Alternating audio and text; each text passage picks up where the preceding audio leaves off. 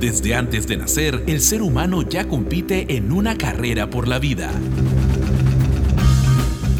Cracks. Solo ganadores.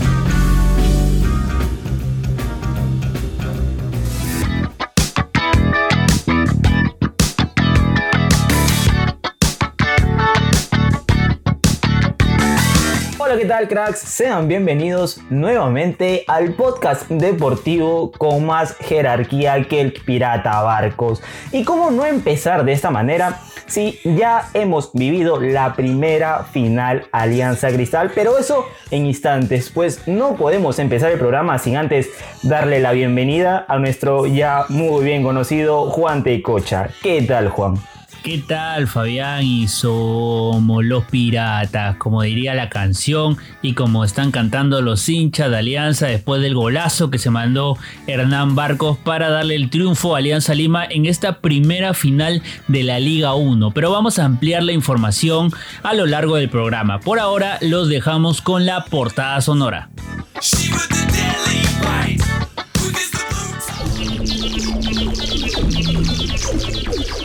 Esta es la portada sonora en Cracks.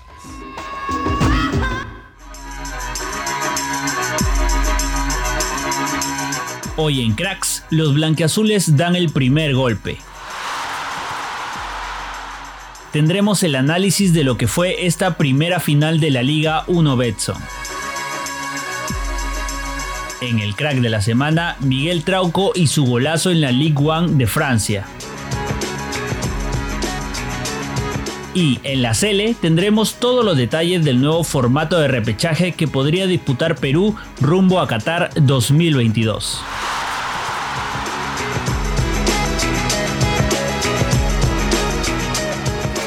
Porque el pitazo final lo pone cracks, solo ganadores.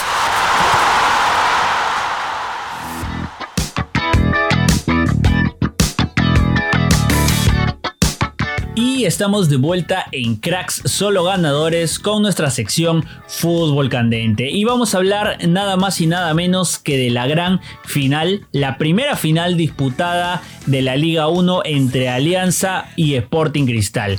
Una final que se venía calentando desde hace varias semanas, ¿no, Fabián? Exactamente, ya lo veíamos en el partido que disputaron Alianza Cristal en las últimas fechas de la fase 2, pero tocaría el turno de verlos en esta primera final, porque es una final de ida y vuelta, recordemos, pero esta vez le tocó al cuadro victoriano llevarse la victoria con un solitario gol de Hernán Barcos, un golazo en el minuto 33 para poner la delantera. Claro, y un resultado que incluso parecía inesperado por lo que venía pasando Alianza, por, por cómo venía, ya que se les había detectado a varios de sus jugadores, precisamente a 10 u 11 jugadores eh, del equipo blanqueazul eh, contagios en el virus de COVID-19, por lo que estuvieron separados unos cuantos días de los entrenamientos y eso mermó quizás en la condición física de todo el equipo en general, ¿no? Pero ya vimos que se supieron adaptar al partido, tuvieron resiliencia y se pudieron poner por delante en el marcador, ¿no? Totalmente, es lo que preocupaba un tanto a los hinchas. Eh, fue inesperada la noticia de que los jugadores habían dado positivo ante este virus. Y también fue muy eh, conversado porque al parecer el profesor Mosquera no quería aplazar el partido, pero contra viento y marea el partido se disputó este domingo y vimos un partidazo de inicio a final que parecía que Cristal eh, lo tenía controlado al principio, pero no se gana con posesión, se gana con goles y lo ganó Alianza. Claro, y es que Sporting Cristal salió a hacer lo que siempre hace, su trabajo, presión alta. Sabía que lo de Alianza no venía muy bien físicamente. Alianza le costaba mover el balón, le costaba la salida limpia.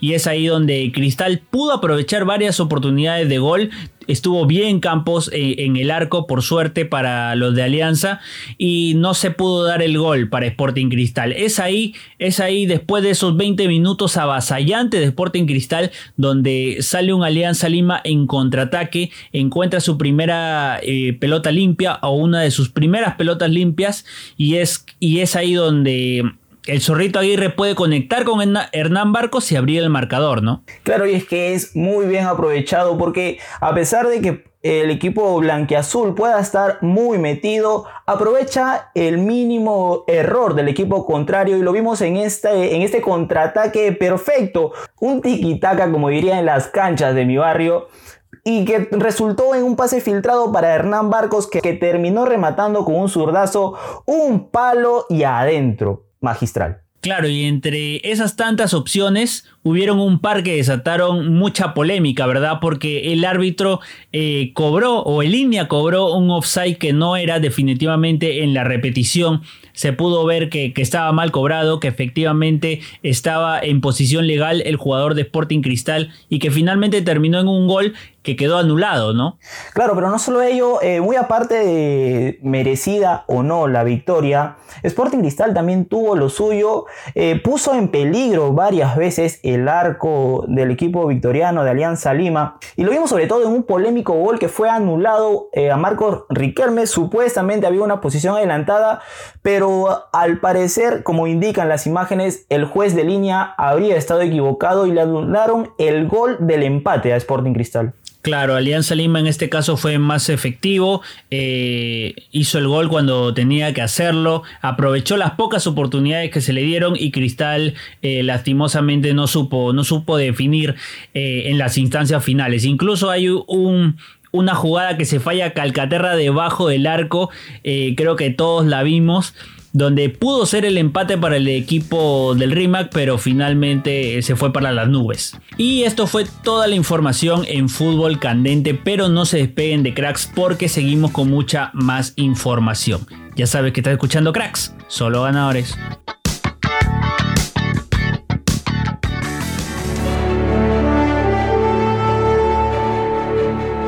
El dato cracks.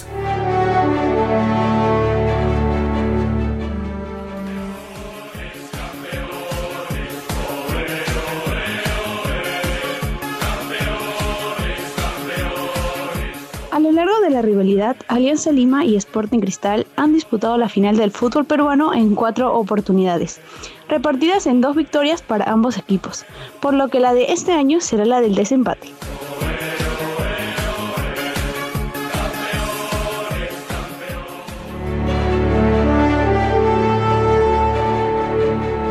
El dato cracks.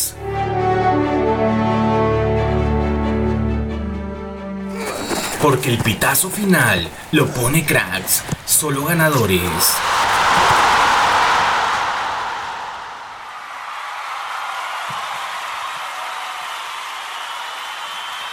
El crack de la semana, Miguel Trauco.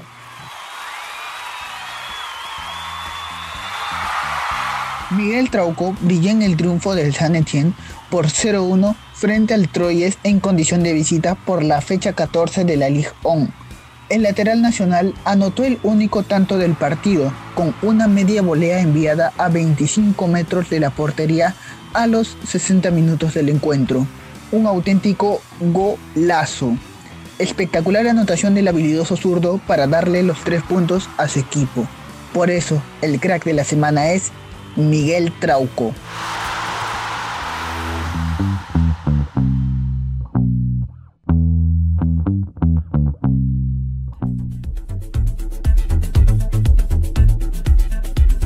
Y estamos de vuelta en Cracks Solo Ganadores y como ya lo escucharon, Miguel Trauco es el crack de la semana porque se marcó un golazo. Para los que no lo pudieron ver, se los cuento, ¿no? Iba al minuto 60 por ahí del partido cuando Miguel Trauco merodeaba por ahí, ¿no? El área, el área rival, pero estaba fuera todavía, ¿no? Cuando le llega un balón, un pase de su compañero, él sin pensarlo dos veces le mete un fusilón al arco que no lo vio nadie porque pasaba a mucha velocidad y la clava en el ángulo superior derecho del arquero.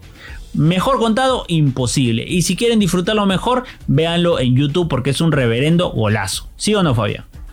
Totalmente, y es que si ustedes no lo vieron, imagínense el arquero que estaba en el arco, él tampoco lo vio, pues fue un golazo al ángulo, un soberbio tanto del defensa peruano Miguel Trauco, que viene teniendo una actuación espectacular al ras de la cancha, no solamente en su equipo, en el Saint Etienne, disculpen los franceses si lo estoy mencionando mal, sino también acá en la selección y en esta doble fecha se le vio muy bien plantado en la cancha contra los equipos contrarios y al parecer se quedó con esas ansias de gol, de gritar un gol de su parte. Contra Venezuela no lo hizo, el palo se lo impidió, pero en la Liga 1 lo gritó.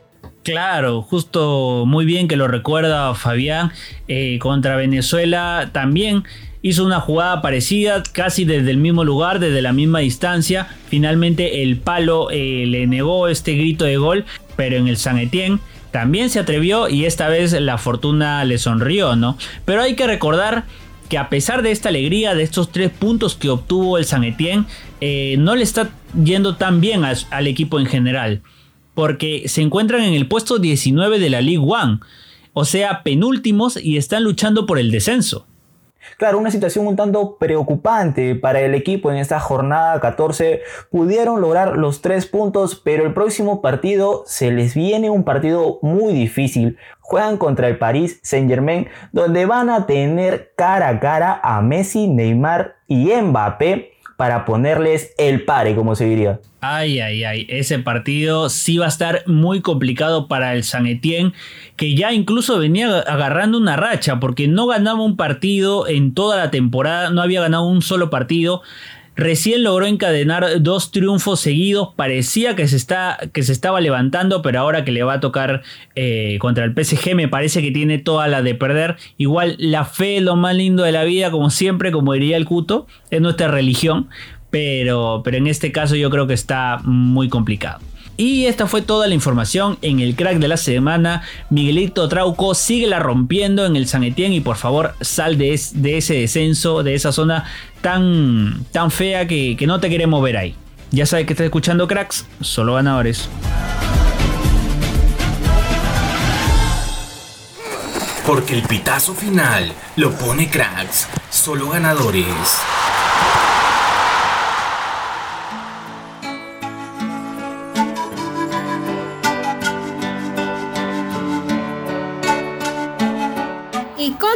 Aquí en Cracks Solo Ganadores con la sección favorita de nuestro público oyente, la Cele.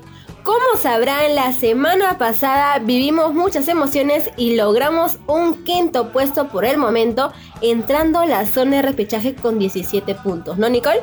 Claro que sí, Sayuri. ¿Cómo olvidar también que en el mundial anterior nos ubicamos también en el repechaje y pudimos definir de local ante Nueva Zelanda y lograr nuestro pase al Mundial. La FIFA también ha anunciado que el sorteo para los partidos de repechaje rumbo al Mundial de Qatar 2022 se realizará el próximo 26 de noviembre del 2021 en Zurich, Suiza.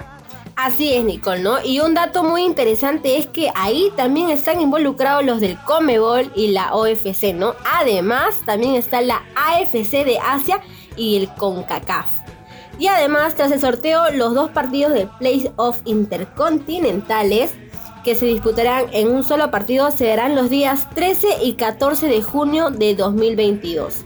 También agregando que ahora el repechaje intercontinental será a partido único y con una sede neutral, siendo esta el escenario precisamente de Qatar. Hace cuatro años, Australia y Perú aseguraron el pase a la Copa Mundial de la FIFA eh, de Rusia 2018 a través de los playoffs intercontinentales con victorias sobre Honduras y Nueva Zelanda respectivamente. Claro que sí, Nicole, ¿no? Ahora con el nuevo formato de repechaje como que la selección peruana va a sufrir un poco, ¿no? Y cabe destacar que la selección peruana también consiguió dos triunfos consecutivos y escaló hasta el quinto puesto en las eliminatorias de Comegol, ¿no? Y esto fue con, con los partidos ante Bolivia y Venezuela, ¿no? Ante Bolivia ganamos un 3 a 0 con goles de La Padula, de Cueva y de Peña. Y eh, contra Venezuela ganamos 2 a 1, con goles también de La Padula y de Cueva, ¿no? Unas figuras que no faltan sin duda alguna. También mencionamos que Perú realmente aún no se sabe si podremos llegar al Mundial, así que tenemos rivales muy fuertes en, en estas eliminatorias, pero hay algunos de estos rivales que se les viene una fecha muy complicada, ya que a Ecuador le faltan partidos todavía contra Argentina y Bolivia. Ecuador se ubica en el tercer puesto aún. Y Chile también, que es un rival directo de nosotros. Le faltan partidos también contra Argentina, Brasil y con Bolivia en La Paz, que se encuentran ellos solo a un escalón menos de nosotros. Así que tampoco no hay que confiarnos. Pero ahora la pregunta es, ¿qué partido le falta disputar a Perú, no? Y acá creo que yo voy a hablar un poquito sobre eso, ¿no? Justamente solamente faltan cuatro fechas. La fecha 15, Perú se va a enfrentar a Colombia el 27 de enero de 2022, ¿no? Y en la fecha 16, Perú se enfrenta a Ecuador en Lima, ¿no? Esto se da en el 1 de febrero de 2022. Y en la fecha 17 contra Uruguay en Montevideo el 24 de marzo de 2022, ¿no? Justo tres días antes de mi cumpleaños. Esperemos, esperemos que ganemos, en verdad. Un regalo para mí. Pero coméntame, Nicole, la fecha 18, ¿cuál? ¿Con qué equipo se enfrenta Perú? La última final que le quedaría por competir a Perú, en donde se podría definir muchas cosas, sería contra Paraguay acá también en Lima el 29 de marzo del 2022. Sin duda fechas ansiadas por todos nosotros, por querer saber qué pasará. Así es, Nicole, ¿no? Perú enfrentaría... Ah, bueno, aquí hay un dato muy importante sobre los amistosos de Perú, ¿no? Que se vienen. Por ejemplo, eh, Perú enfrentaría a Islanda el 9 de enero y a Panamá el 12 de enero, ¿no? Previo al inicio de la fecha doble ante Colombia y Ecuador. Por ahora, estos son los dos amistosos que se trabajan en la Videna y que no chocarían con, con, el inicio de la Liga 1, ¿no? Que se da el 14 de enero. Pero hasta aquí llegó su sección favorita, la Cele. No olviden que la próxima semana volvemos con muchas más noticias para ustedes. Recuerda que estuviste escuchando Cracks Solo Ganadores por Radio UPN. Conecta contigo. Chau, chau.